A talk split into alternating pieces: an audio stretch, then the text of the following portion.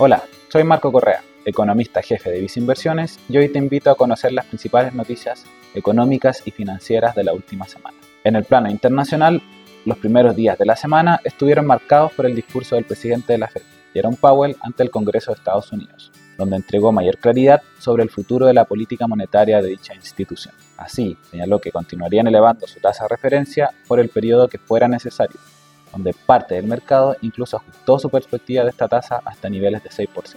Sin embargo, el foco del mercado cambió al publicarse información sobre el colapso del Silicon Valley Bank, institución financiera que prestaba servicios bancarios a cerca de la mitad de las empresas de tecnología y ciencias en Estados Unidos, financiado con capitales de mayor riesgo y que no tuvo la capacidad de responder cuando sus clientes solicitaron retirar una parte importante de sus fondos.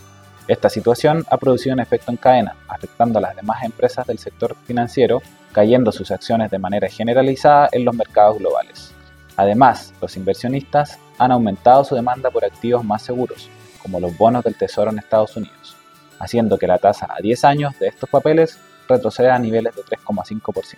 Así, el mercado está exigiendo que las autoridades implementen medidas que eviten que esto ponga en riesgo el sistema, debiendo la Fed implementar medidas extraordinarias de liquidez y poniendo posiblemente en pausa su alza de tasas para controlar la inflación.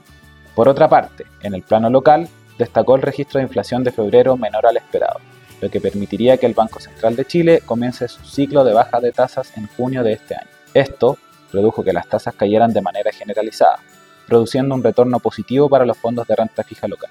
Además, en el Congreso se rechazó la reforma tributaria del gobierno, lo que produciría una reducción en la incertidumbre política local. Recuerda que puedes mantenerte informado junto a Visa Inversiones. Y si quieres saber más de nuestras recomendaciones, te invito a revisar nuestro sitio web visainversiones.cl o contacta directamente a tu ejecutivo.